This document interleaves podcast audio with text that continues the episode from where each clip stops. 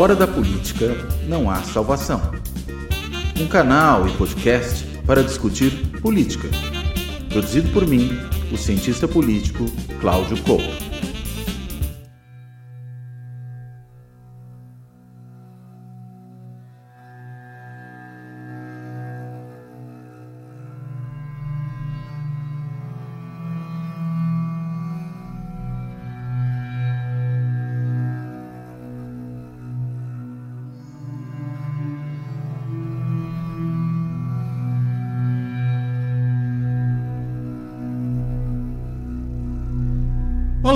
Este Fora da Política Não Há Salvação vai tratar do caso do ataque israelense a Gaza, aos palestinos em Gaza, sob o pretexto de combater o Hamas.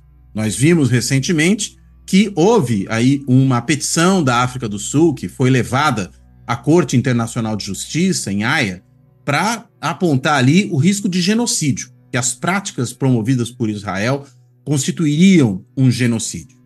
E esse caso produziu uma imensa repercussão em nível internacional. Né? Nós vimos aí o Brasil, inclusive, se perfilando ao lado da África do Sul, apoiando essa iniciativa. Vários outros países, dezenas de países também se perfilaram, né? inclusive é, a, a, a, a, Confederação de, de, Cooperação Islâmica, o nome agora exato me escapa, depois eu corrijo aqui, ela também entrou nessa, nessa petição, e aí com mais de 50 países ali unidos. Mas é claro que você tem posições opostas, entendendo que ali não seria crime de genocídio, seria crime de guerra, ou que, na verdade, não há nada demais acontecendo, que Israel está pura e simplesmente se defendendo de um ataque terrorista do Hamas, etc. e tal. Enfim, o caso é que isso será objeto de algum tipo de deliberação inicial agora, nessa semana. Na sexta-feira, esse programa vai ao ar aos sábados, né? No sábado zero hora, ele entrou. Então, quando ele estiver disponível, certamente essa decisão da Corte Internacional de Justiça em Haia já será conhecida sobre se vai aceitar ou não o caso, afinal. Eu acho que esse é o primeiro ponto. Né? Aceitando o caso, a discussão sobre haver ou não a possibilidade de genocídio em Haia e sobre medidas provisórias de contenção às agressões, elas podem aparecer e aí a gente tem o caso se desenrolando com muito mais efetividade. Além disso, começou a ser noticiada a possibilidade de um cessar-fogo até longo, aí, de 100 dias entre Israel e Hamas. Ainda não está fechado isso, né? E a gente pode se perguntar por que agora? Né? Será que é porque justamente existe a possibilidade da decisão da Corte Internacional de Justiça e aí Israel que não vinha recuando percebe aí talvez a necessidade de um recuo tático nesse momento? Ou porque haveria derrotas militares ou perdas ou baixas militares ali e também seria o momento de se recolher, ou pelo custo econômico que isso causa, ou pelo custo reputacional, enfim, há várias possibilidades aí colocadas. O fato é que o professor Salem Nasser, que é o nosso convidado de hoje, professor da Direito São Paulo, da Fundação Getúlio Vargas, ele escreveu recentemente um artigo, saído ali no blog do Substacks, em que ele aponta que esse caso do genocídio promovido por Israel em Gaza, ele pode ser considerado o caso do século na Corte Internacional de Justiça. E a ideia é discutir o problema todo aí envolvido, mas começando por essa questão: por que esse poderia ser pensado como o caso do século? Então, sem mais extensões, sem mais delongas aqui, eu quero primeiro agradecer ao Salem por ter topado fazer essa conversa, quero dar a ele as boas-vindas e começo exatamente com essa pergunta. Salem, por que, é que, afinal de contas, você considera que esse caso pode ser o caso do século na Corte Internacional de Justiça? Por favor. Muito obrigado, Cláudio. Muito bom estar com você de novo aqui no Fórum da Política Não Há Solução. Salvação. É, salva e nem solução e nem salvação. E nem solução por consequência. Né? É, mas é um, é um prazer estar com você e e discutir esse que eu acho que é, bom, a questão da guerra em Gaza é o tema, o grande tema, né, da atualidade, está tá se prolongando. E o aspecto, digamos, jurídico do caso, essa, essa levada do caso à Corte Internacional de Justiça, é um desenvolvimento, é, eu diria, muito importante, né? Então, assim, é, tem algo que eu nem cheguei a escrever no artigo que você menciona, porque eu, eu pensava fazer uma segunda parte, deve ter outras partes ainda sobre esse caso, mas tem algo que começou, pelo menos, pelo menos com a guerra na Ucrânia, que é uh, a erosão da legitimidade das instituições internacionais. Então, na verdade, hoje, quando a gente diz que a gente está vivendo um momento de derrocada do poder americano e tal, a gente tem tem um corolário disso que nem sempre a gente talvez uh, leve em conta. É que o mundo no qual nós vivemos, quando a gente fala comunidade internacional, quando a gente fala instituições internacionais, ONU, quando a gente fala de direito internacional, nós estamos falando de um sistema que é, que é digamos, posto pela hegemonia americana. Quer dizer, é um, é um sistema de legitimação, de direito, de instituições, de tomada de decisão que é, reflete, digamos, a hegemonia americana. Né? Então, isso está muito claro nos processos de tomada de decisão coletivos em praticamente todas as instituições. Talvez na ONU a gente tenha a sensação de que é um pouco menos assim, porque outros têm direito de veto, porque a União Soviética fazia, digamos, a contrapartida.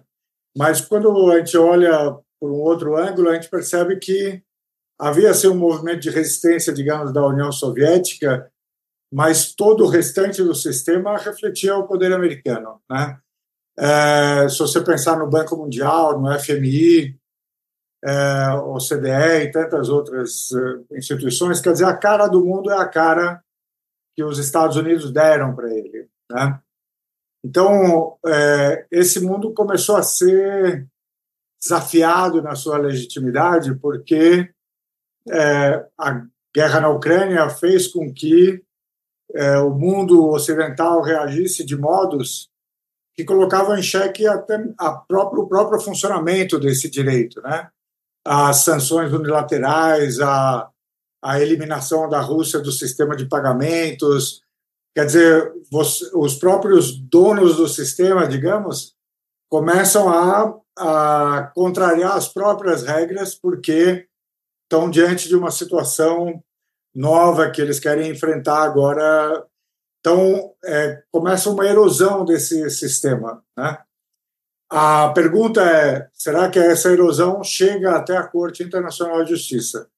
E é por isso que eu acho que esse é o caso do século, porque a Corte nunca foi testada é, com a intensidade que esse caso tende a testar. Né?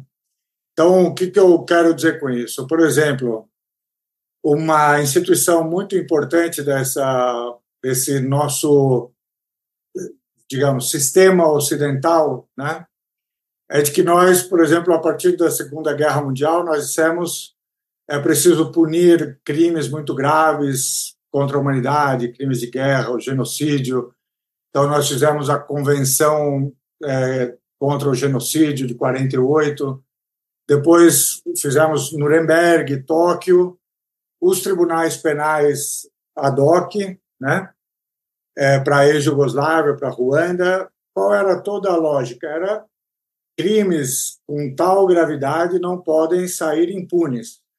Então, se os estados não estão dispostos a julgar, algum tribunal internacional deve julgar.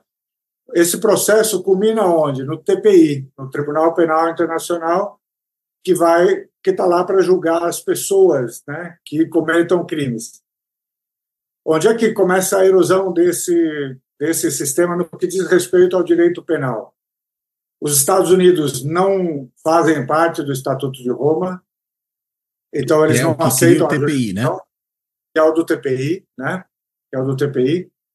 Mas não só isso, eles também, quando eles colocam tropas em algum lugar, eles fazem acordos com esses países para que esses países é, concordem que nunca entregarão soldados americanos para o TPI, certo? E mais do que isso, os Estados Unidos foram por muito tempo o maior financiador do TPI, certo? Mesmo não seja, sendo subordinados parte, a ele. É, você não faz parte do tribunal, você não quer se subordinar a ele, você não quer ser julgado por ele, mas você banca o tribunal por quê? porque a partir do Conselho de Segurança você manda os casos para o tribunal. Então, na época da Primavera Árabe, o que, que eles diziam? Vamos mandar o presidente da Síria para o TPI, vamos mandar o, o, o, o, a, o presidente, o Gaddafi da Líbia, para o TPI. Ou seja, você controlava a agenda do tribunal sem se submeter a ele. Né? O Trump, no entanto, quando o tribunal pensou em investigar crimes no Afeganistão e em Israel, o Trump declarou uma guerra aberta contra o TPI, certo? Ou seja, o TPI serve desde que ele não julgue é, israelenses. É, onde é que o TPI também se curvou, digamos, a essas estruturas de poder? Desde 2014 ele está lá investigando o caso da Palestina e não chega a lugar nenhum. Mas no caso da Ucrânia e da Rússia, em menos de um ano, ele conseguiu produzir um mandado de prisão contra o Putin, certo? Por um crime muito mal demonstrado, muito mal, sabe, assim. Então, fica evidente que tem uma motivação política que permite que o tribunal atue no caso da Rússia, mas tribunal no caso da Palestina. A dois pesos e duas medidas, seria isso? Exato, totalmente, totalmente. Então, você está com essa erosão aí, porque, evidentemente, o Putin e muita gente no mundo vai dizer, opa, contra a Rússia é expresso, né? A tomada de decisão é rapidíssima. Mas, para julgar o caso de Israel, eles né, ficam uh, esperando a prova aparecer e etc. E é então, só, desculpa, estamos... só te fazer uma pergunta. E você acha que é só a influência americana que gera esses dois não, pesos e duas medidas não, quando é, se trata de é Israel é, ou tem algo mais aí? Não, é toda a Europa, todo, assim. E justamente isso a gente vai perceber no caso, é, assim, não é que é um segredo, sabe? Desde 2000, quando quando o tribunal entrou em, em funcionamento e tal, o próprio o primeiro procurador, que é o promotor, né, que era um argentino, ele disse muito claramente a quem levava para ele a questão da Palestina. Ele disse: Olha, Palestina não vou, não vou ter condições de, de levar adiante, entendeu? É, o próprio promotor, ele sabe que ele não será promotor se ele quiser investigar a Palestina. Ele sabe que ele vai sabe, outro vai vir substituí-lo e etc, né? É, mas, assim, é claro que a gente só percebe isso olhando de longe, a gente não sabe o, o mecanismo interno dessa, dessa, é, desse freio, né? Mas uh, onde é que isso se encontra com o que acontece na corte? A Corte Internacional de Justiça já julgou casos ou eh, teve envolvida em casos de genocídio é, algumas vezes. Duas vezes foram relacionadas à ex-Yugoslávia. Então, teve um caso Bósnia-Herzegovina contra Sérvia-Montenegro e teve um caso Croácia contra Sérvia. Tá? É, no caso Bósnia-Herzegovina, ela deu medidas provisórias, mas depois, no, no, na decisão final, ela disse: olha, houve genocídio em Srebrenica, certo? Mas não dá para dizer que foi o Estado da Sérvia que era o responsável, ou seja, é, eram as milícias, digamos, sérvias e dentro da Bósnia, mas não era o Estado da Sérvia Montenegro. Né? E aí deixaria é, de ser um caso da Corte Internacional de Justiça, passaria a ser um caso do TPI, por exemplo? É, não, sempre pode ser do TPI, porque o TPI é de pessoas. Então, então assim, há indivíduos caso, sempre envolvidos, né? É, no caso ali, era do Tribunal Penal para a ex-Jugoslávia, né? para a uhum. ex-Jugoslávia. A DOC. É, isso, a DOC. E um, algo parecido aconteceu com o caso da Croácia. Mais recentemente é que nos interessa mais. Em 2017, Gâmbia né, apresentou um caso contra Myanmar. E aí é um caso parecido com esse que nós estamos vendo agora, porque não era o Estado, digamos, que sofreu a violência que estava começando a ação. Era é, uma coisa parecida com o que a gente está vendo no caso da África do Sul, em que você não foi a África do Sul que sofreu a violência, mas ela está dizendo, olha, eu sou parte da convenção, Israel também, eles quando eles cometem um genocídio ou permitem que o genocídio aconteça ou não punem o genocídio, eles estão descumprindo o, o digamos o, a convenção que tem comigo, o tratado que tem comigo. Portanto, eu posso ir lá e acusá-los de descumprir o tratado, ainda que eu não seja a vítima da violência, né? Isso aconteceu pela primeira vez no caso Gâmbia contra Myanmar, em que é, a corte ainda não decidiu no mérito, mas ela decidiu sim por medidas provisórias. Só que o que diferenciava aquele caso desse é que a, o grosso da, da violência aconteceu em 2017 e o caso começou em 2019. Então, digamos, era um, era um genocídio já quase que passado, né? Digamos, Tá? Consumado. É, exato, já, já aconteceu. Então, você está discutindo não um, não um genocídio que está acontecendo neste momento. Né? Agora, o caso mais interessante para dizer que está testando a corte e o sistema internacional é o caso que a Ucrânia iniciou contra a Rússia. E aqui o que há de mais interessante é que a Ucrânia não acusa a Rússia de cometer genocídio. Né? Mas o que ela diz é que a Rússia invocou genocídio em Lugansk e Donbass, no Donbass ali, para justificar a sua ação armada. Ou seja, eles estão dizendo que a Rússia violou a convenção ao invocar a convenção falsamente. Tá? Uhum.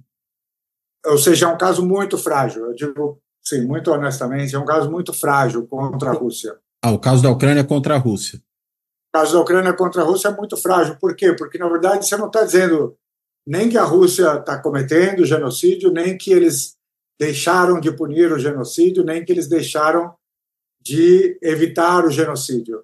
Está dizendo, olha, eles gritaram genocídio e não era verdade. Tá? Não, e, e, me pergunta, só, só me corrija se eu tiver errado. A ideia seria, eles gritaram genocídio e resolveram, eh, resolveram que iam solucionar o problema eles próprios, e não apelar à corte como seria o caminho então, normal. Seria então isso? A Rússia, a Rússia, com razão, está dizendo. Você não está dizendo. Eles estão dizendo para a Ucrânia e para a corte. Eu não estou sendo acusado de violar a Convenção de Genocídio. Eu estou sendo acusado de usar a força ilegalmente, certo? Essa é a acusação da Ucrânia. Mas se a Ucrânia disser isto, a corte não tem competência, certo?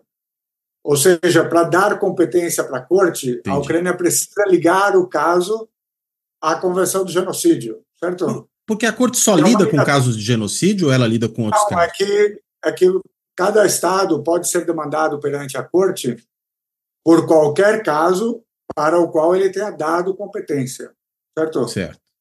Então, você pode ser um Estado que diz assim: ó, eu aceito a competência da corte para qualquer caso, certo? Quem é que pode demandar? Qualquer Estado que faça a mesma aceitação que você, certo? Senão, você só pode ser levado à corte ou se você aceita aquela competência para aquele caso específico, ou se você aceitou num tratado específico, certo? Então, a, o caso da Ucrânia e da Rússia, a única razão para eles levarem a Rússia ao tribunal são duas convenções, e tem dois casos, justamente. Um é de combate a todas as formas de racismo, e a outra é Convenção do Genocídio. Tá? Entendi. Então, eles precisam de uma conexão com a convenção para poder a corte dizer: ó, oh, eu posso julgar esse caso. E esse caso da Ucrânia é, é muito frágil, realmente, eu acho muito frágil, porque é, dá para perceber que tá, tem, uma, tem uma manobra né, para poder levar a um julgamento da, da Rússia. Onde é que o onde é que o Ocidente participa da manobra, sabe? É, na Corte Internacional de Justiça, cada caso é entre dois estados, né? Mas terceiros interessados podem pedir para intervir no caso. Então, imagina uma, uma, um caso que está resolvendo a fronteira entre dois estados. Eles têm um terceiro que é vizinho deles. E eles sabem, ó, se desenhar a fronteira meio errado aqui pode me prejudicar. Então eu vou entrar no caso para saber o que, que a corte vai dizer para poder palpitar no caso, certo? O caso da Ucrânia contra a Rússia tem um número inédito de 32 intervenientes. 33 estados pediram para intervir, 32 a corte aceitou. Ela só não aceitou os Estados Unidos porque os Estados Unidos não aceitam a jurisdição da corte pela convenção, eles têm uma reserva, então a corte evidentemente disse, ó, você não. Mas os demais 32 ela aceitou. E esses 32 basicamente estão lá para apoiar a, o ponto de vista da Ucrânia, certo? Ou seja, a Rússia também percebeu nisso uma manobra que é tem 32 estados contra mim aqui, né? 33 estados contra mim. Como o caso é frágil, eles estão entrando todos para reforçar o argumento da Ucrânia, para ver se a corte né, dá uma decisão que tecnicamente talvez pudesse ser desafiada. Um abaixo assinado com mais assinaturas, de certa maneira. É exato, isso, né? exato. É, é como assim, eu vou pegar os grandes nomes do direito para mandar um parecer para a corte, né?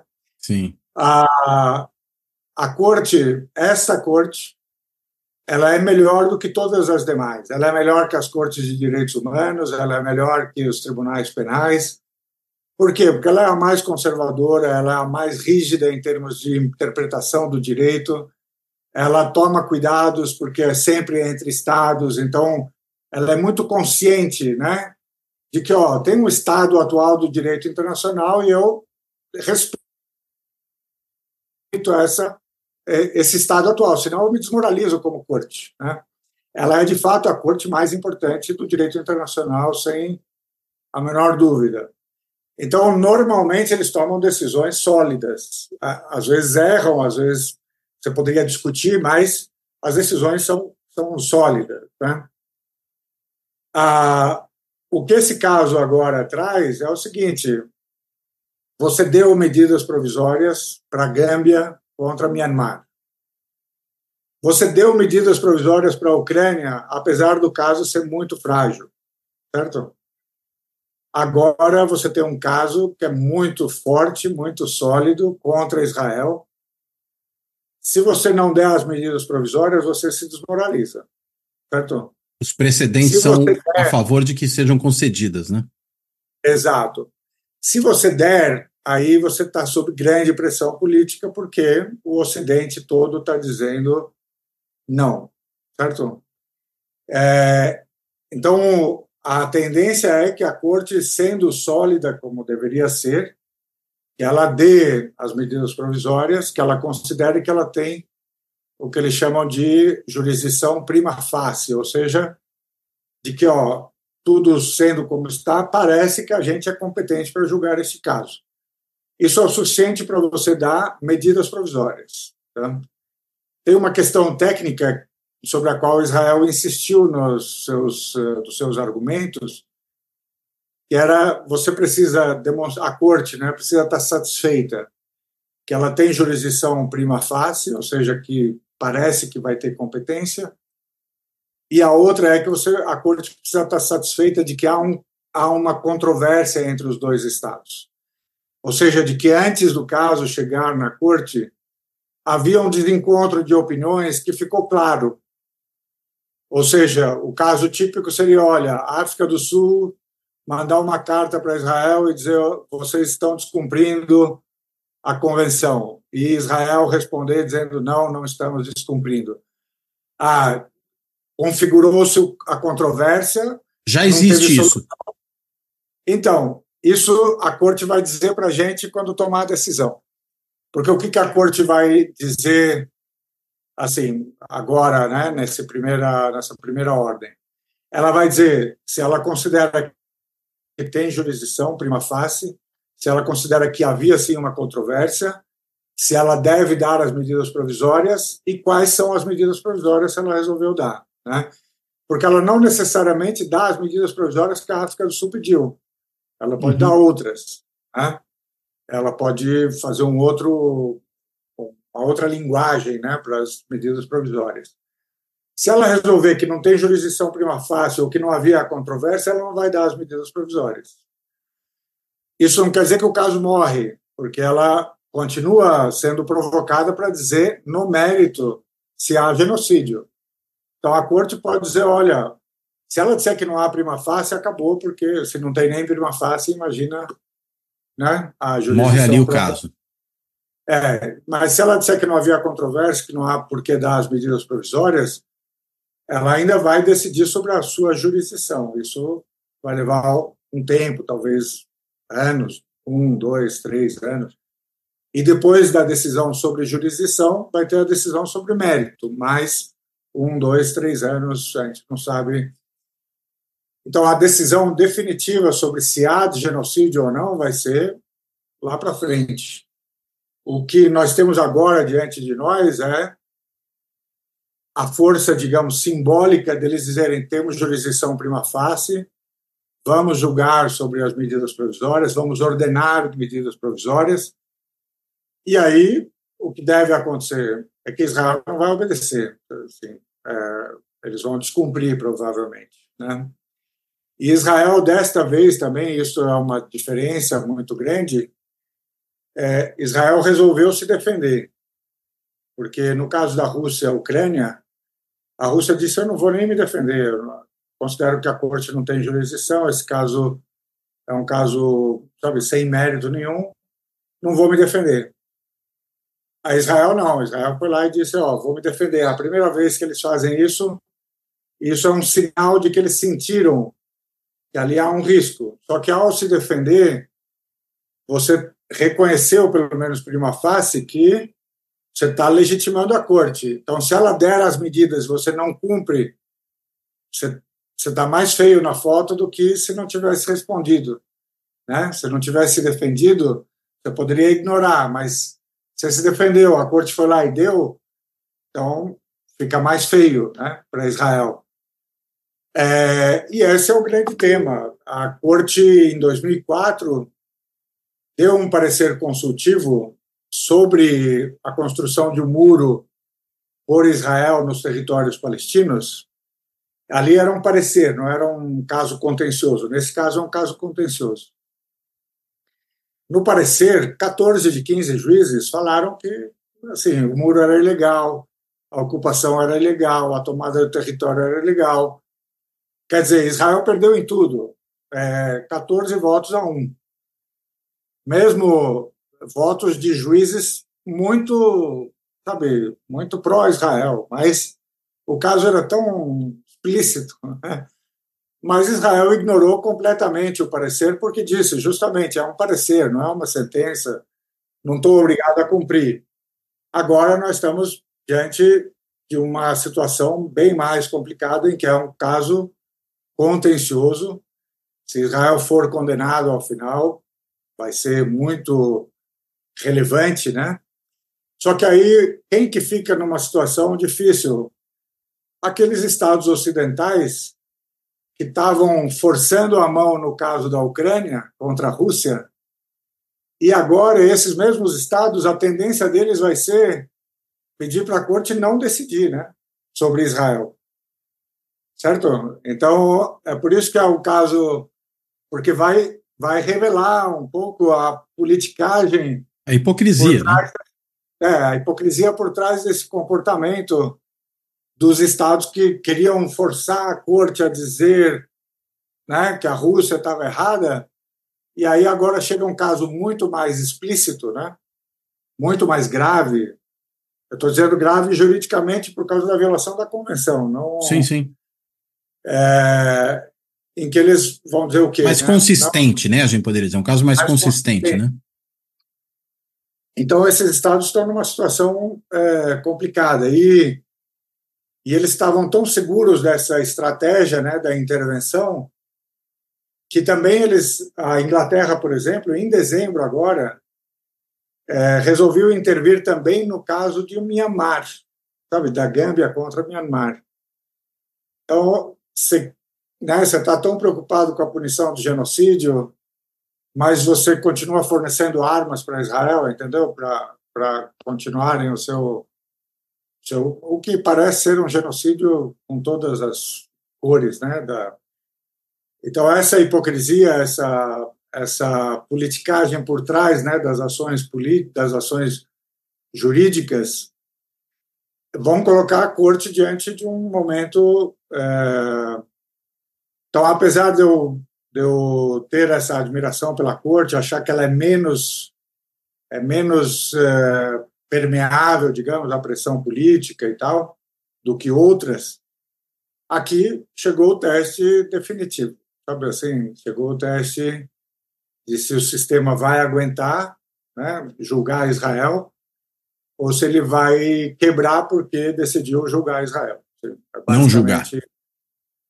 É, ou, ou não julgar porque né, sucumbiu às pressões, mas você percebe que se você deixa de julgar agora, é, você imagina assim a felicidade da Rússia, sabe? Ela vai dizer, ó, oh, pode me condenar o quanto você quiser, mas eu ficou claro os seus dois pesos, suas duas medidas, certo? Hum. Myanmar a mesma coisa. É, ou seja, a corte deixa de ter relevância. Amanhã ninguém mais presta atenção nisso, porque quando chegou o dia do teste, você resolveu sucumbir à pressão política. Né? Se você decide contra Israel, aí, sabe, aí é, é, o mundo que pode ser, assim, uma parte do mundo, né, aquela Europa, Estados Unidos, que podem se voltar contra a corte, né? Então a corte está num momento crítico, né? Porque esse é o caso da, assim, eu muito honestamente eu escrevi algumas coisas sobre tribunais penais internacionais sobre e eu dizia, ó, sim, a gente começa a conversa quando começar a julgar os israelenses. Se não tiver se não tiver israelense sendo acusado, eu não converso sobre o tribunal penal, entendeu? É, porque se for para julgar só o africano, só o árabe, né? só o, o asiático e tal. Latino-americano, às vezes. É, se não for para julgar o americano ou o israelense, então eu não acredito no. E é isso, assim, quando chega esse momento, o sistema todo parece travar, né? Então, ó, é por isso que eu digo que é o caso do século. Né? Alguém resolveu comprar essa briga, né?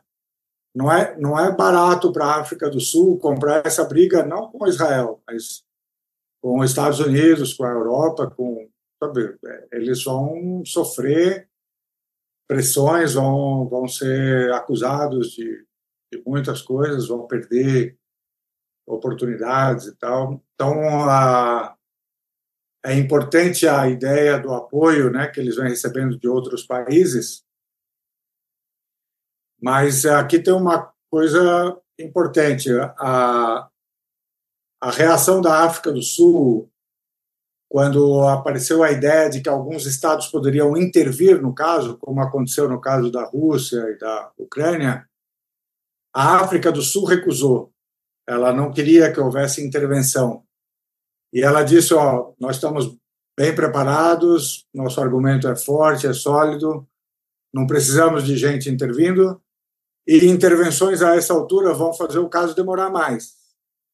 Nós queremos uma decisão rápida, né? Mas nada impede que os países peçam para intervir depois das medidas provisórias. Sabe? Então, eu acho que essa é uma boa reflexão para o Brasil. Pedir para intervir, como foi pedido nos outros casos, né? Que intervir para poder opinar no caso. Né? Então, acho que essa é uma coisa aberta ainda para a gente decidir aqui no Brasil. Né?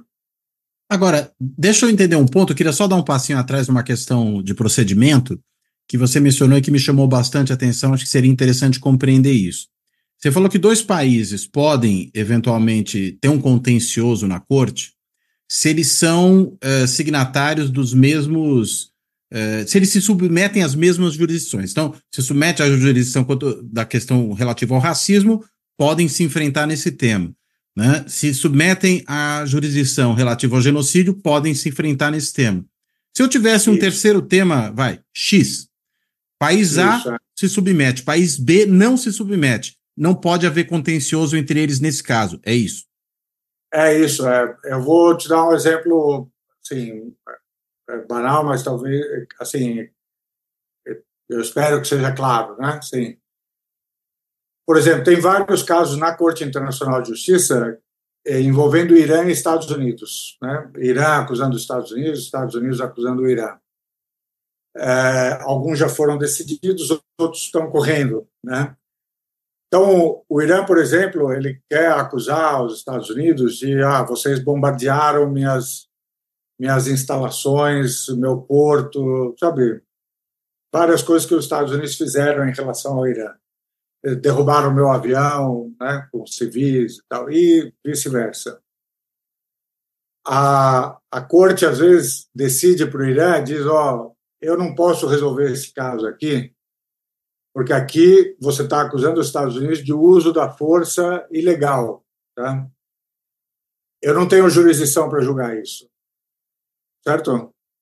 Por quê? Porque a única coisa que o Irã tem para basear essa jurisdição é, uma, é um tratado de 1955 de amizade, comércio e cooperação. Então, a corte tem que olhar para aquilo e dizer: ó, você está reclamando algo que tem a ver com a, o, o, tratado de amizade, comércio e tal, eu posso julgar. Senão, não posso, está fora do, do contrato, está fora do tratado. Porque certo? Estados Unidos e Irã aceitam a jurisdição da corte nesse tratado. Só nesse tratado, só nesse em tratado. comum, em comum, né? Comum, exato, exato. Os Estados Unidos, eles tinham uma aceitação da, da jurisdição da corte que era mais genérica, mas que eles tinham feito uma reserva e eles acharam que aquilo os protegia. E aí eles foram demandados pela Nicarágua nos anos 80 e perderam feio o caso. Então os Estados Unidos retiraram a sua aceitação da jurisdição da corte, porque perdeu o jogo, e levou a bola para casa. Exato, exato. Inclusive eles nem se defenderam mais na, na parte dos méritos e tal. Então, para dar um exemplo sobre o Brasil, né? O Brasil não aceita a jurisdição da corte de modo geral. Mas você lembra do caso Batiste, em que o Brasil deixou de extraditar o Batiste? Sim. É, a Itália ameaçou com o caso na corte. Né? E a base seria um tratado de amizade dos anos 50 também. Então, é, eles iam tentar colocar aquilo, aquele tratado também, para poder justificar a jurisdição da corte. Então, ou você aceita de modo genérico, mas isso só vale para quem também aceita de modo genérico, senão tem uma desigualdade. Senão, você, nesse caso, muito concretamente, os dois países são parte da Convenção de Genocídio. Tem um artigo nessa convenção que diz que qualquer disputa sobre a aplicação e interpretação desta convenção será levado à Corte Internacional de Justiça. Os dois estados aceitaram esse artigo 9 sem fazer qualquer reserva, certo? Sem dizer assim, ah, só aceito neste caso, não aceito naquele. Os dois aceitaram, não fizeram reserva. A jurisdição da corte está dada, sabe, para esse caso. Ela, para mim, é muito tranquilo. É, então, a acusação é de genocídio. Então, e tanto bom, a África do Sul como Israel como são. Israel fazem parte e não fizeram nenhuma reserva aquele artigo nono. Então, está tudo ótimo, todo, todo mundo. O que faltava, na verdade, até aqui era, bom, alguém com coragem de começar o caso e, e alguém que tivesse, de fato, convencido, ó, oh, isso aqui dá para chamar de genocídio, é, é isso mesmo, né? É claro que, assim, é, quando você, eu tendo a formação em direito e tal, eu é, posso dizer, ó, tem uma questão técnica, você tem que saber se é genocídio, né? Tem que e eu não acho que está dado de antemão. A corte vai vai decidir isso. Ela vai ter que discutir as provas que a África do Sul trouxe. Ela vai. Eu acho que o caso é muito forte. Eu acho que tem tudo para dizer que sim, é genocídio, né? Porque é, a, a resposta de Israel foi muito frágil a resposta de Israel não, não foi à altura das acusações da África do Sul. A África do Sul tem um caso muito sólido, né? É, mas essa discussão ainda vai se aprofundar muito na hora do mérito. Isso aqui ainda é só. Agora nós só estamos decidindo se vai ter medidas provisórias. É, que é uma medida é, cautelar, já, né? É isso, é cautelar. Basicamente, o que a África do Sul está pedindo são sete pontos, né? Mas é, resumindo, é, cessação, sabe? Para, para tudo, né? Para as operações militares, para deixa a ajuda humanitária entrar, deixa a comida entrar, deixa a água entrar. É, basicamente, assim, para, para tudo, porque né, vocês estão vocês estão eliminando a população civil da faixa de Gaza, vocês estão eliminando as condições de vida, né? Então, esse é o pedido. Ah, depois, é, ao longo dos anos, nós vamos discutir, vamos ver se era genocídio, se não era, isso é uma outra questão. Né? É, é claro que ela é a mais profunda e é provavelmente o que Israel mais teme. É, mas e vai ser histórico o dia que essa decisão sair, vai ser histórico, sabe assim, porque é, uma coisa é você dizer que Myanmar, sim, sabe, cometeu. Outra coisa é a questão central do mundo, a Palestina e tal. Você dizer, ó, Israel com patrocínio americano, alemão, porque é, tem uma ameaça no ar, né? Que é, é todo mundo que é membro dessa convenção, que está vendendo arma para Israel, que está votando a favor de Israel no Conselho de Segurança, que está é, pode ser acusado de cumplicidade. É, no, assim, tem até uma conversa que a África do Sul já está preparando esses casos, né, contra contra o Reino Unido, contra a Alemanha, né? Então, se isso começar a pipocar, e não tem razão para a corte dizer não, hein? Assim, se a África do Sul tiver tiver peito político, né? É, tranquilo. Ou qualquer outro. Se o Brasil quiser agora entrar com uma ação contra o Reino Unido, a Alemanha, por cumplicidade no genocídio, pode, né? E o caso vai, vai girar. É uma questão só de querer político, né? E seria um grande paradoxo, né? Porque a própria, o próprio conceito de genocídio ele surge no pós-guerra, pós-segunda guerra, em decorrência do Holocausto judaico, né? Sim, sim, uh, sim. E você muitas vezes tem a justificativa da própria criação e existência do Estado de Israel em função do Holocausto judaico. Ah. De repente, esse Estado, criado com base nesse, nesse terrível episódio da história. É, ele, não só nisso, mas nisso em grande medida, ele é denunciado por genocídio, você tem o rabo abanando o cachorro, né? Sim, é, isso é, uma, é um problema gravíssimo. Ironia, né? Isso é uma ironia, assim, porque é isso mesmo.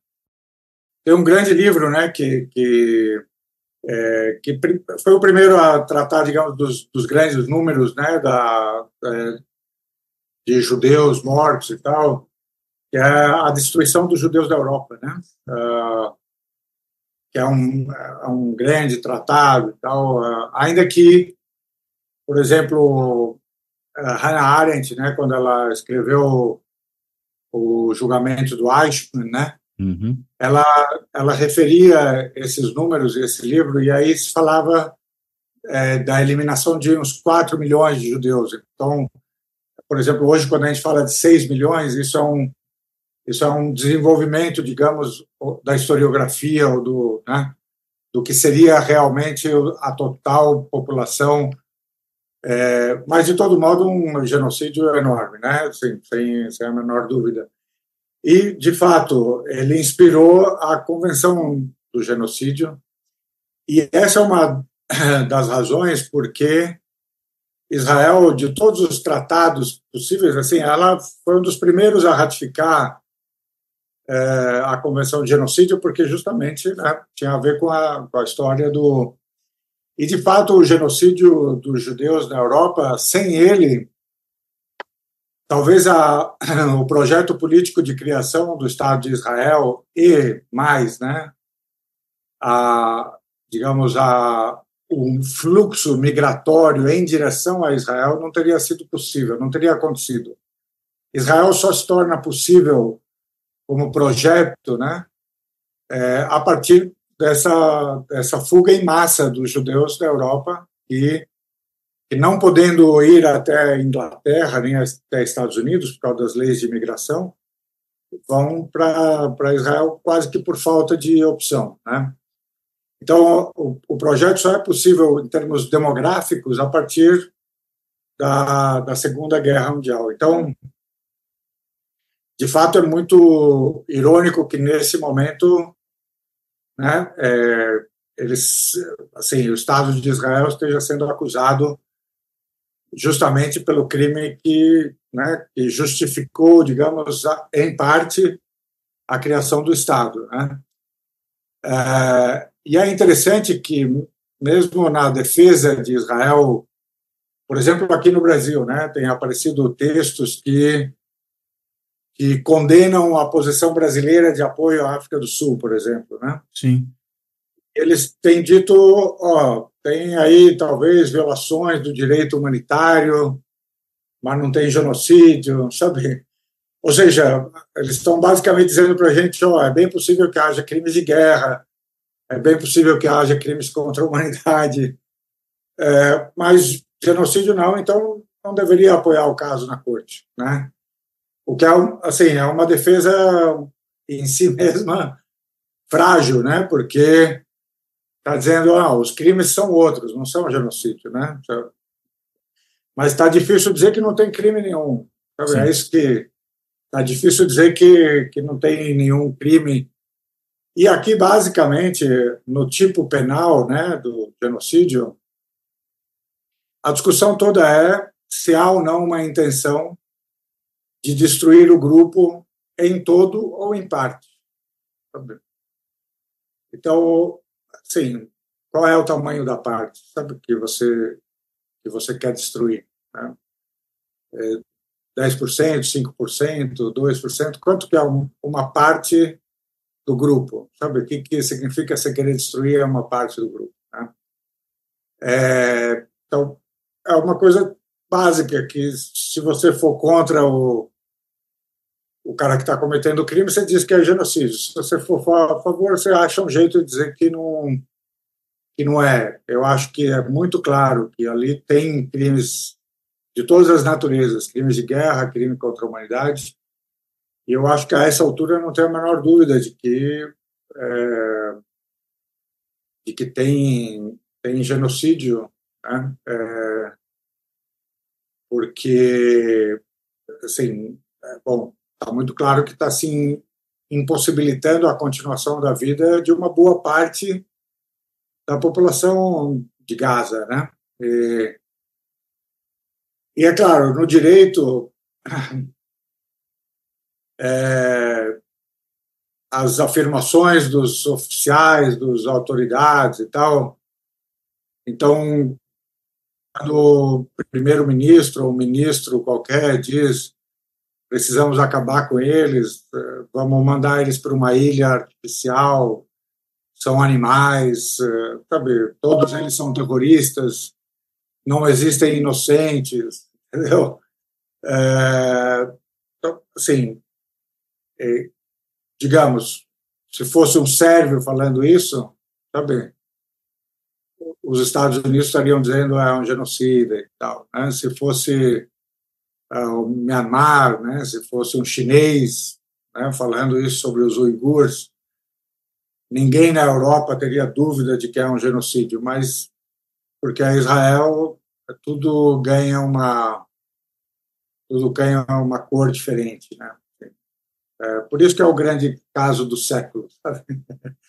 porque finalmente alguém que a gente nunca imaginou que chegaria no banco dos réus chegou. É isso, é, mais, é basicamente isso, né? Agora, uma coisa que acho que é interessante distinguir aqui, Stalin, é, queria que você ajudasse a, a, compreender qual é a distinção e, no caso concreto, né, o que está posto aqui. A gente vê muitas vezes autoridades israelenses ah, dizendo o seguinte: ah, eles que vão morar no deserto do Sinai. Ou seja, é, explicitando uma intenção de fazer uma retirada em massa da população palestina de Gaza e jogando essa população para outro lugar né, e ocupando Gaza, que também é uma coisa que já foi verbalizada pelo próprio Netanyahu, para, enfim, aquilo virar território israelense. E pela destruição massiva de toda a infraestrutura de Gaza, implosão de universidade, que a gente não consegue entender no que isso melhora a condição de Israel se defender, né? Implodir uma universidade, destruição de hospital, escola, mesquita, várias habitações, enfim. Mesmo que essa população não seja teoricamente expulsa para o Sinai, que é do Egito, você teria, no fim das coisas, nas contas aí, uma situação, vamos dizer, 2 é, milhões de pessoas como população de rua, né? Porque não, não tem casa mais. É, isso é, a gente pode entender como genocídio, como limpeza étnica ou como o, o que, que, outra coisa? O, como é que a gente pode analisar então, essa situação exemplo, concreta? É, crime de guerra, certamente, né?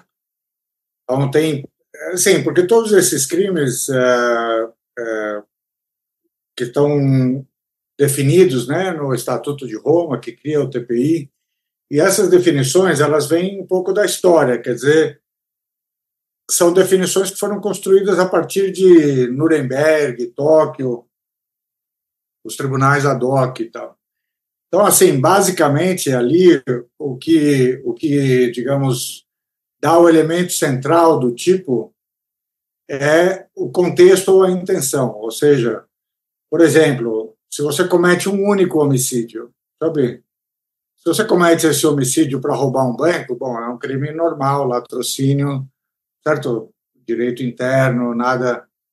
Se você comete um único homicídio, mas no contexto é, de uma violência generalizada contra um grupo, isso é um crime contra a humanidade, certo? Você pode matar um, pode matar cem, pode matar mil, aí é uma questão de gravidade, mas o que dá o crime contra a humanidade é o contexto. O tipo jurídico, é o contexto, né? É, isso. É o contexto da violência generalizada contra um grupo e que você está consciente dessa, dessa violência generalizada. O crime de guerra ele é, é constituído basicamente por violações que os indivíduos fazem das regras do direito humanitário, que são aquelas das regras de, das convenções de Genebra. Ou seja, eu tenho um prisioneiro de guerra, aí eu vou lá, torturo o prisioneiro de guerra ou então eu mato o prisioneiro de guerra sem julgamento, etc., eu estou cometendo um, um, crime de guerra. Tá? O crime de genocídio é aquele que é cometido para a destruição total ou parcial do grupo. Certo? Então, pode ser que eu tenha matado uma única pessoa, pode ser que eu tenha violentado uma única vítima, pode ser que, se eu fiz isto com a intenção de contribuir para a destruição do grupo em todo ou em parte, eu estou cometendo genocídio. O Estado, normalmente, então, basicamente, quem comete esses crimes são as pessoas, é por isso que elas são julgadas no TPI. Se o caso avançar contra Israel, fortalece a ideia de que os israelenses devem ser julgados no TPI. Então, fortalece a possibilidade do Netanyahu ser julgado, do Gantz, dos ministros, dos generais, sabe? Porque se a Corte Internacional de Justiça está julgando isso, o procurador no TPI ele não pode ficar quieto, quer dizer, porque ele está resistindo até agora em julgar, em abrir os casos contra israelenses, certo? É, ele pode até abrir contra os líderes do Hamas, não tem problema, sabe? Não é? Ele pode acusar o Hamas de cometer crimes de guerra, ele pode acusar o Hamas de cometer crimes contra a humanidade. O negócio dele é investigar aquele caso na Palestina. Quem cometeu? Hamas, é, Fatah israelense? Não interessa. A função dele como procurador é investigar e julgar quem quer que tenha cometido crimes naquele lugar, certo? Então ele tem jurisdição para isso. Ele deveria começar essa investigação, acelerar essa investigação então, se o caso avançar na Corte Internacional de Justiça, fortalece a possibilidade dele ter que, ter que avançar na investigação no TPI contra as pessoas, certo? É, a outra coisa que já está acontecendo, você viu que o presidente de Israel foi desembarcar em Davos, lá no. No, no Fórum Econômico Internacional. Fórum, certo? E alguém entrou com uma ação contra o presidente de Israel, com base em quê? É nos tribunais da Suíça, certo? Porque vai, vai aumentar também os casos em que o próprio país, se ele considera que tem jurisdição para julgar crimes de guerra, ou crimes contra a humanidade, ou genocídio que acontece em qualquer lugar do mundo, vai começar a pipocar casos contra autoridades israelenses em vários países do mundo, certo? Isso já vai começar a pipocar, sabe? Então, essas três coisas se é extraterritorialidade isso, no caso? Isso é o que o pessoal chama de jurisdição universal, né? Ela tinha sofrido essa ideia da jurisdição universal, ela tinha sofrido um baque, né? Há uns anos, há 20 anos, vai, porque a Bélgica era um dos primeiros países a ter jurisdição universal. A Espanha tinha isso, você lembra do caso do Pinochet? Sim, do Baltasar Garçon, né? Isso, é. Baltasar Garçon, ele utilizou uma lei espanhola que era de jurisdição, digamos, quase universal. Por que quase universal? Porque ele, ele considerava que podia, é, é, digamos, é, acusar, né, eh, julgar ou investigar, no caso dele, é investigar crimes ocorridos no Chile. Por quê? Porque no Chile havia vítimas espanholas. Então não, não, é... era tão. No que, que isso é diferente da extraterritorialidade, só para entender? Não, é, uma, é um tipo de extraterritorialidade, ah, tá. porque normalmente a jurisdição penal ela é estritamente territorial. Quer dizer, sim, sim. o Brasil só julga crimes que aconteçam no Brasil. Então, quando é que você julga uma coisa que aconteceu fora do Brasil? Por exemplo, pode acontecer não por razões de jurisdição universal, mas, por exemplo, eu sou brasileiro, cometi um crime fora, então, pelo fato de eu ser brasileiro, eu posso ser julgado no Brasil, certo? Então, tem algumas coisas que têm extraterritorialidade, ou seja, apesar do crime não ter, não ter sido é, é, feito aqui no Brasil, o Brasil tem por que julgar, porque tem uma conexão com o Brasil, certo?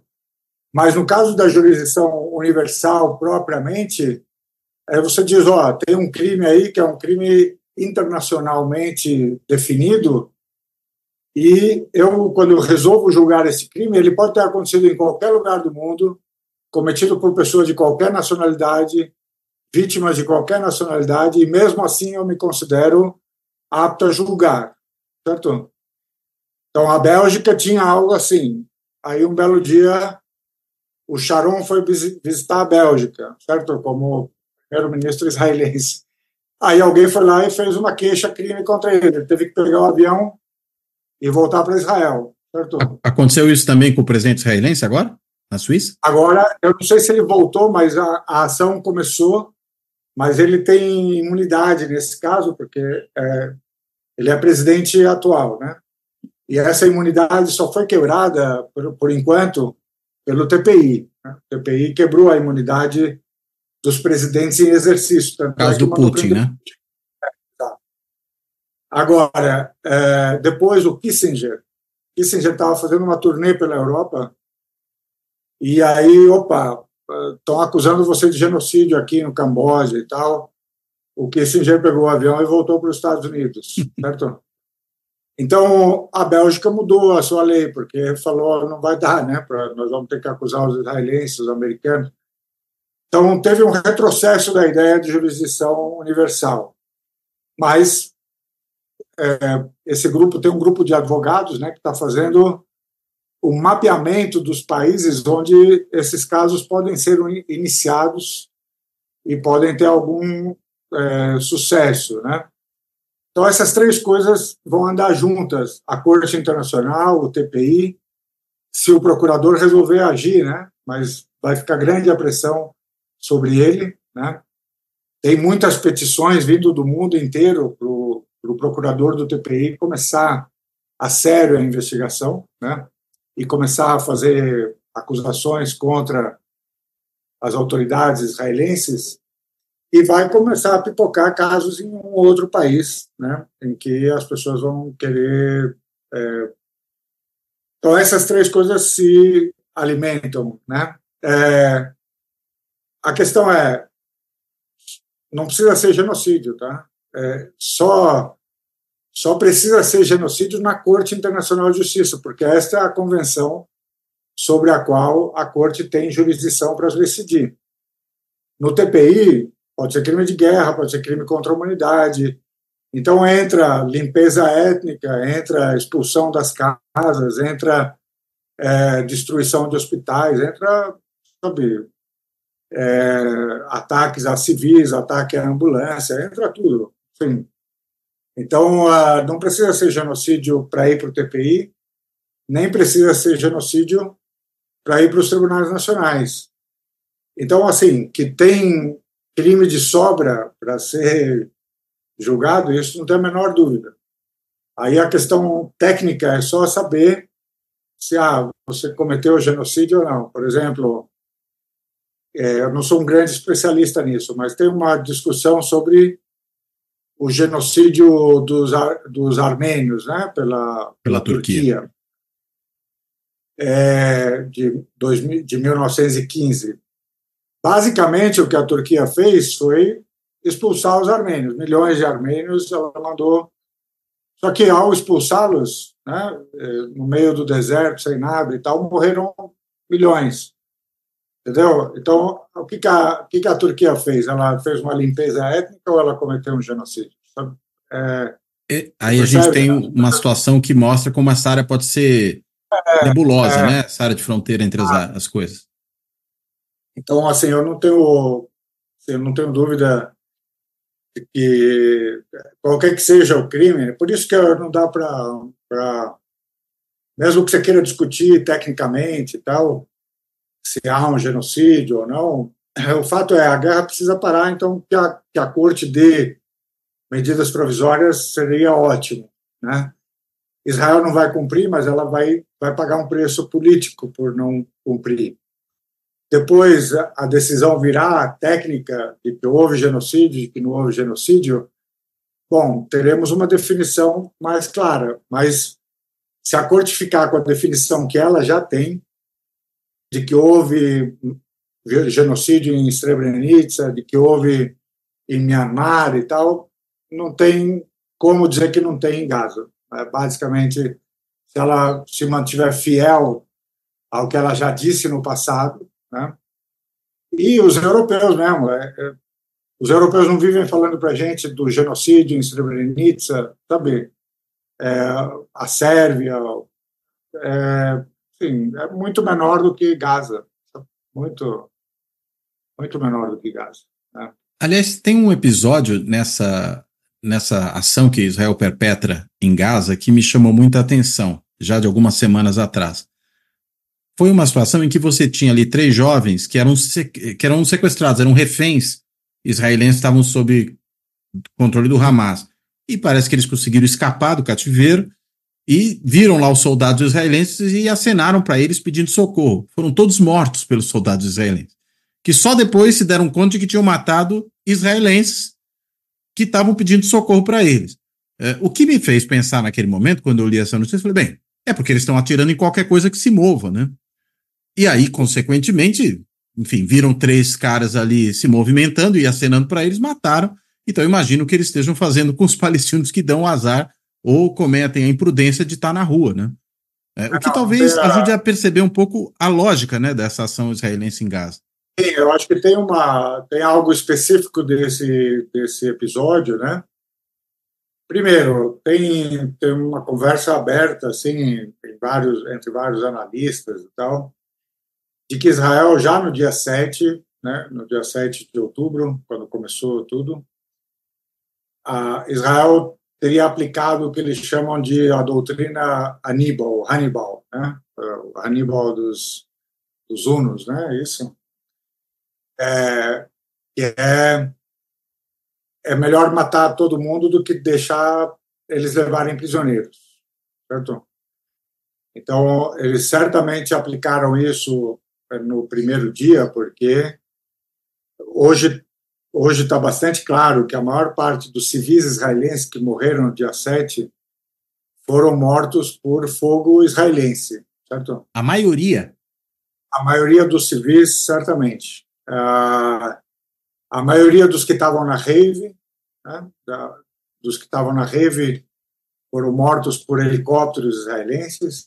Loucura. E a maioria dos que estavam nas casas, porque se tinha um cara do Hamas na casa com uma família, eles simplesmente incendiavam a casa e matavam, matavam todo, todo mundo, mundo que estava lá. Mas não admitiram isso. Não, é, sai no Haaretz em hebraico, sai. Ah, o Haaretz noticiou essa situação. Sim, mas Já. não em, né, em, em, hebraico apenas. Ah. Mas hoje, hoje as pessoas falam sobre isso abertamente. Então, é uma notícia que parece que não chegou para nós, né? Mas é, lá já está mais do que. Estou falando de veículos de imprensa israelenses de testemunho testemunho de piloto de helicóptero que fez os ataques, que recebeu ordem de, de abrir fogo. Né? Então, a, isso transferido para a guerra em Gaza parece ser confirmado um pouco pelo fato de que a, o exército israelense não parece estar muito preocupado com a sobrevivência dos reféns é, quer dizer, dá um pouco a impressão de que, por exemplo, Netanyahu, sabe, se ele pudesse é, garantir que todos os reféns morram ao longo da batalha, sabe? Quando houver um cessar-fogo, ele não tem por que trocar nada, certo? Ele não, ele não tem por que fazer concessões. E aí fica completamente livre, né? ele fica completamente livre, certo? Enquanto tiver reféns, ele tem que, né, tem que fazer trocas, tem que... Então, tem uma, uma desconfiança de que essa doutrina está sendo aplicada até Agora, no caso dos três soldados, o episódio é realmente muito. muito que não eram soldados, hein? Eram civis, né? Então, é, mas é, é, aí é que tá, eles estavam com roupas civis, né? Mas o problema da, do ataque do dia 7 também é que uma boa parte dos jovens que, que, que moram nos, nos, nos assentamentos, os que estavam na rave, ali, se você não é soldado da ativa, você é da reserva. Ah, sim, então, isso sem dúvida. Então, então, o próprio Hamas diz, bom, quem que é o civil? Sabe, assim, porque se você é um soldado reservista né, que só não está no, no quartel por acaso e tal. É, mas de todo modo eram três jovens, né, que eles e eles sabem o procedimento. Eles saíram sem camisetas, né, saíram para mostrar que eles não estão armados, né, nem, ah, porque tem o treinamento para isso, né? Exato, e nem e nem tem, digamos, colete explosivo, sabe? Eles saem sem camisetas, de torso nu, e com bandeira branca e falando em hebraico. Sabe? Falando em hebraico. Aí os soldados atiram, um, parece que um deles foi apenas ferido, se escondeu num prédio, houve ordens para cessar fogo e ainda assim atiraram e mataram o terceiro. Então, isso diz ou é desespero, assim, é, tanto medo, né, porque essa situação de medo dos soldados israelenses está sendo relatada com, muita, com muito vigor pelos combatentes do Hamas, né? E pelos a ideia de que o soldado israelense está entrando em Gaza é, morrendo de medo, certo? E que está combatendo com medo. Então, é, é, pode ser que seja isso, o desespero. Então, qualquer coisa que se mova, como você disse, a gente atira, né? Mas, de fato, é, então não tem essa ideia de civil, de criança, de ambulância, sabe? Tudo que, que eles puderem é, acertar, eles estão acertando. E acho que tem uma parte nisso que é proposital, porque por mais que seja, você não destrói um hospital inteiro, sabe, por, por engano, e aí depois destrói um segundo sabe, as escolas, a, jornalistas, é o número, é o maior número de jornalistas mortos numa guerra desde que se tem notícia das guerras, sabe? É um jornalista por dia, um jornalista por dia. E assim, é, todos eles mortos por Israel, hein? Não tem é, e, e não tem dúvida de que é proposital. Então, assim, ah, então, assim, que tem uma coisa muito pensada, muito proposital, muito. É, eu vejo os correspondentes né, que estão relatando a partir de Gaza. Sim, é, é um negócio muito, muito, muito difícil, sabe assim? É, porque, por exemplo, atacarem a casa do jornalista, entendeu? A casa, a, a casa em que a família do jornalista está, entendeu? É, Sabendo que se é, trata de uma casa de jornalista. Sim.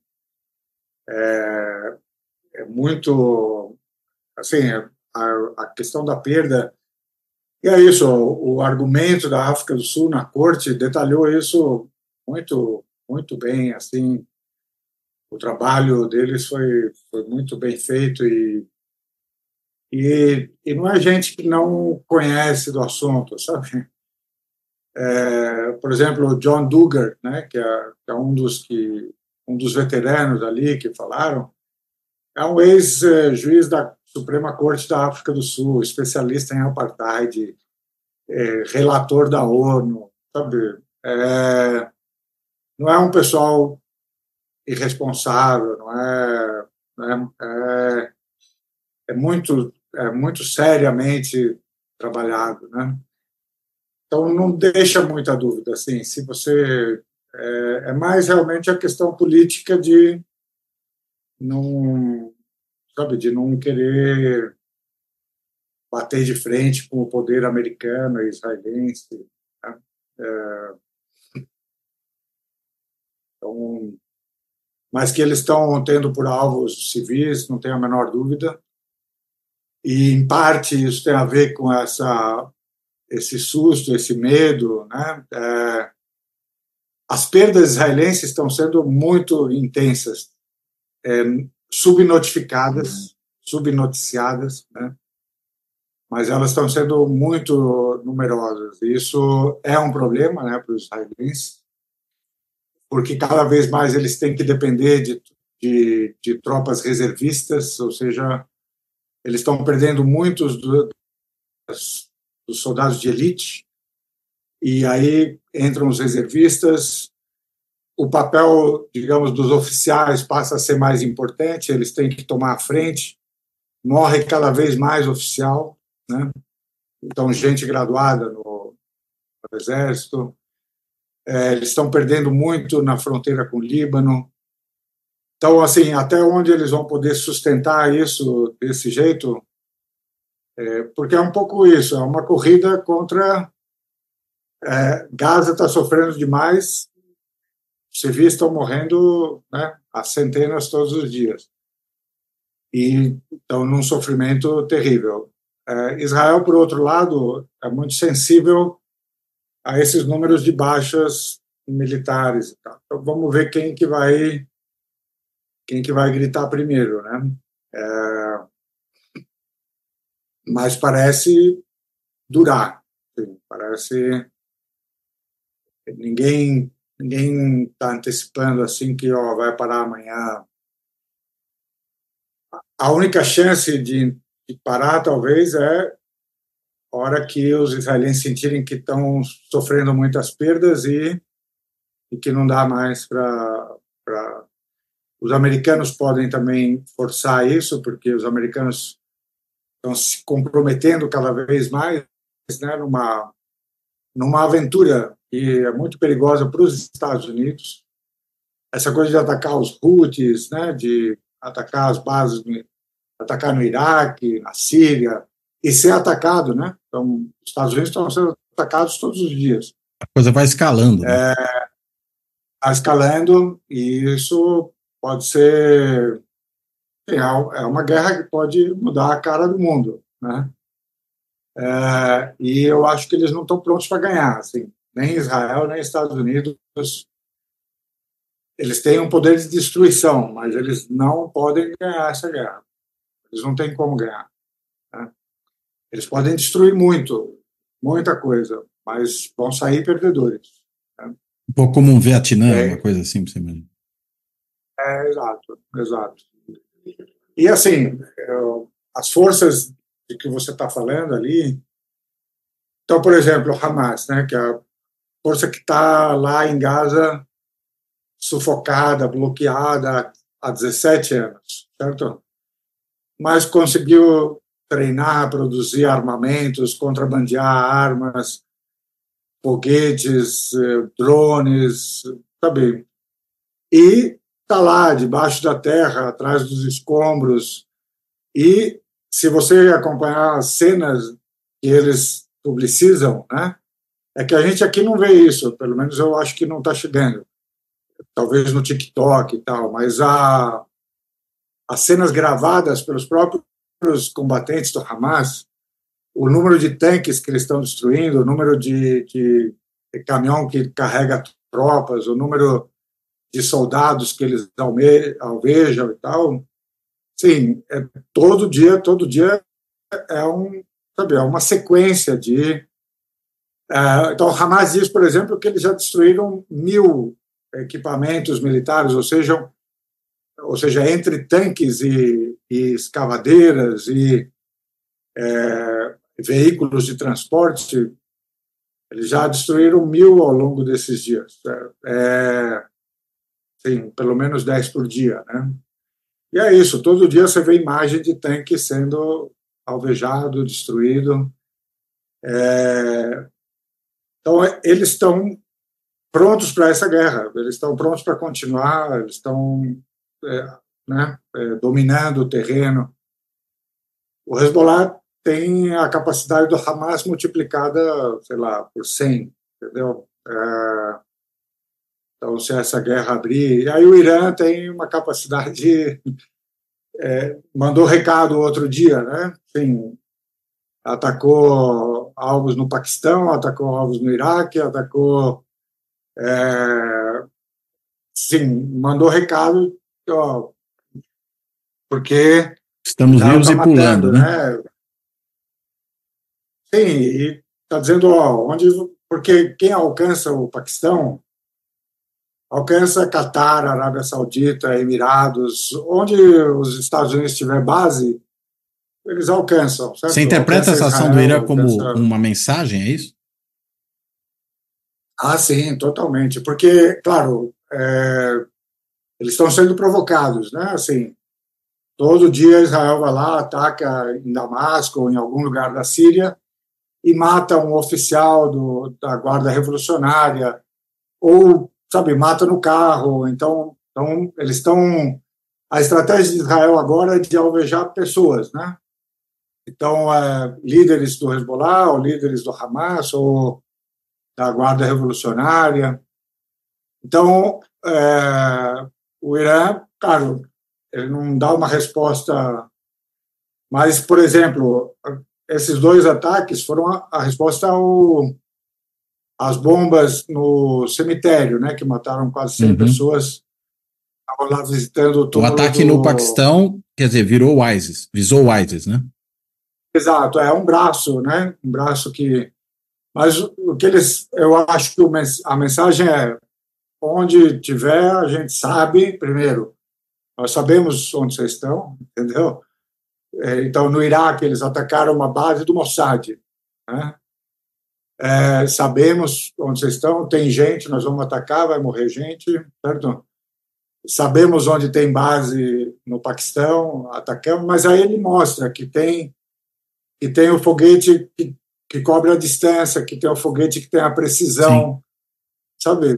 E, ou seja, onde eu quiser eu ponho esse foguete, certo? Então, e ele deixou escapar, sim fontes próximas ao Irã disseram que, é, porque há algum, sei lá, duas semanas, três semanas, houve um ataque contra dois navios no Oceano Índico, né? um perto das Maldivas e um perto da Índia.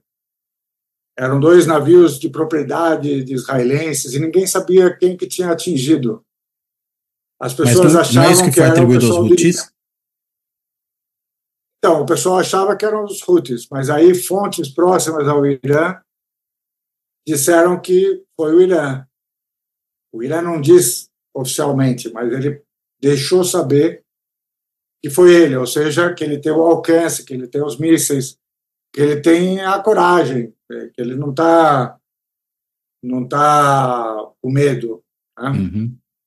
É, então, esse tipo de recado está sendo dado todos os dias. Né?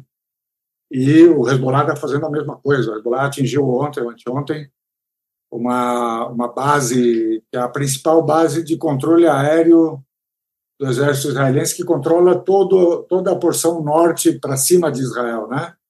Então, Turquia, Síria, Líbano, o que parece que por algumas horas paralisou o movimento dos drones e dos caças israelenses. Né? E essa é a segunda vez que o Hezbollah ataca essa base. E, detalhe, não tem Patriot, não tem, sabe, não tem o... Domo de ferro. Domo de ferro, não funciona, não dá nem... Então, a pergunta é, qual, qual que é o segredo, entendeu? Desses foguetes estarem chegando sem que... Furando bloqueio, né?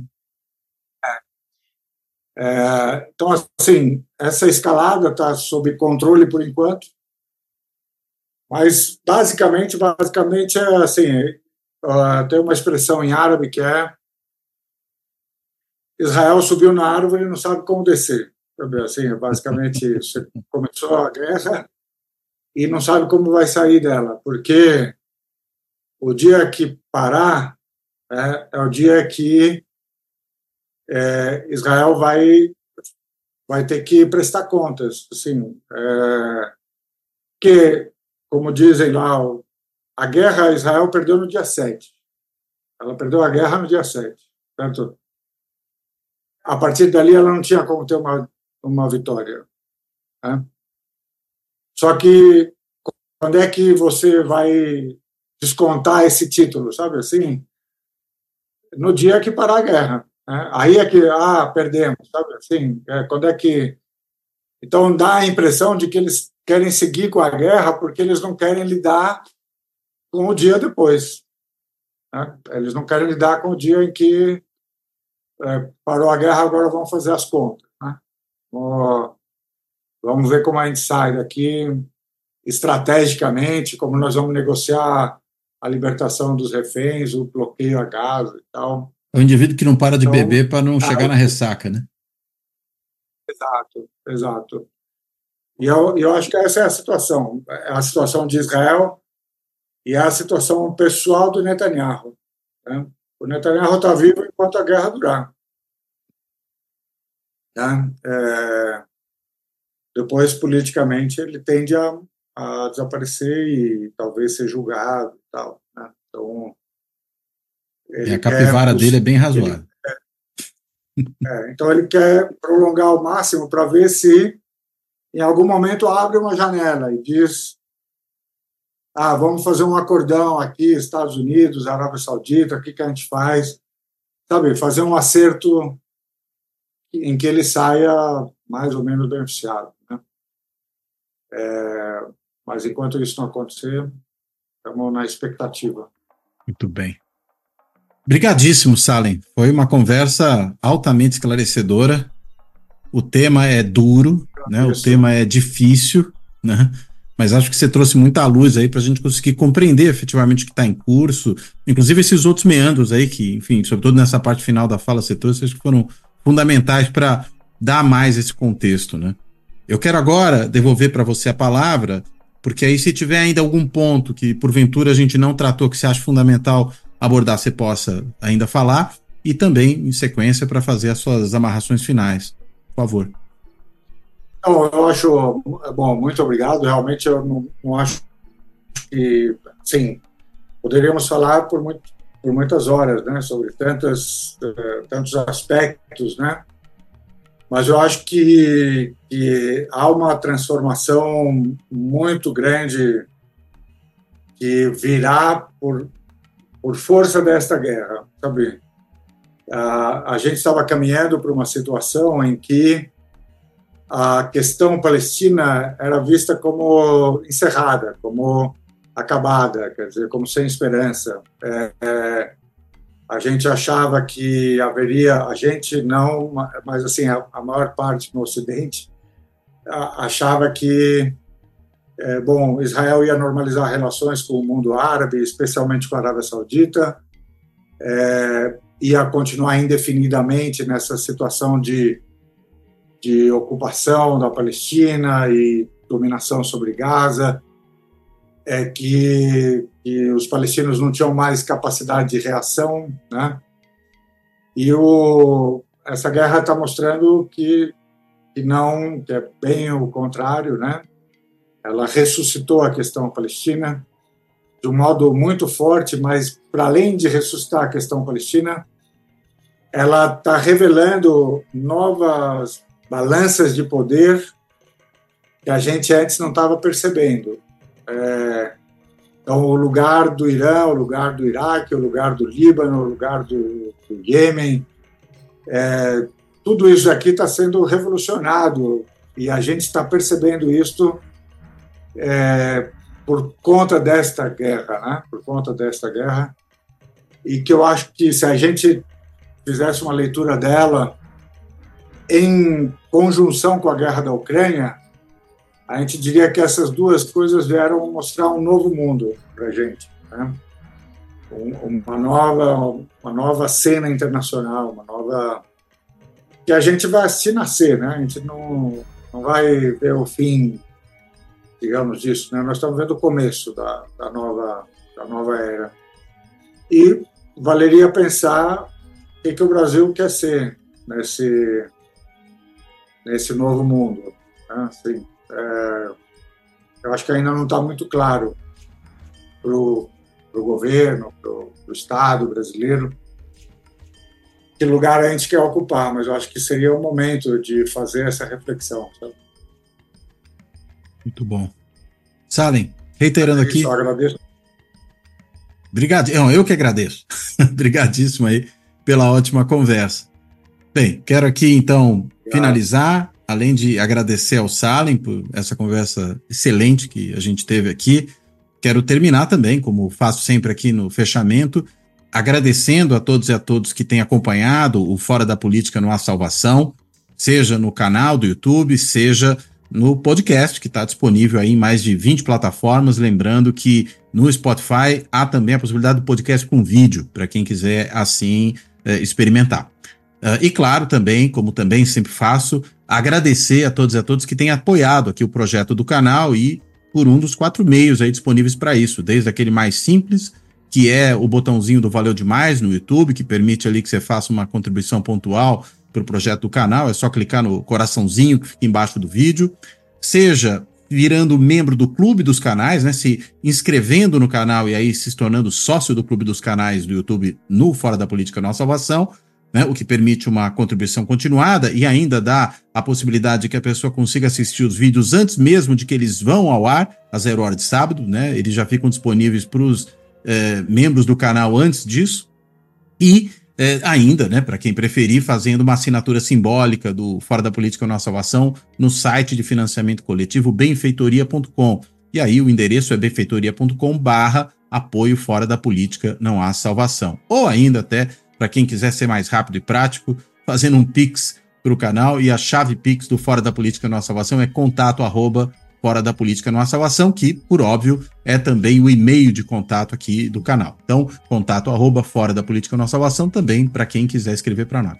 Bem, então, acabo por aqui, reiterando ao Salem meu agradecimento, me despedindo dele, me despedindo de todo mundo aí. Até a próxima.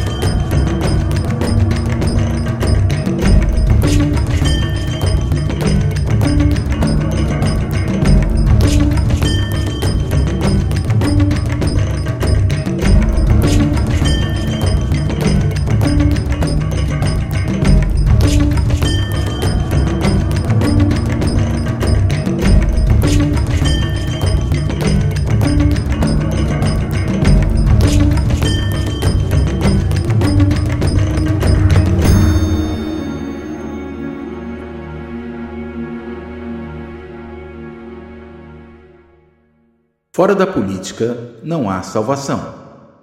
Um canal e podcast para discutir política. Produzido por mim, o cientista político Cláudio Couto.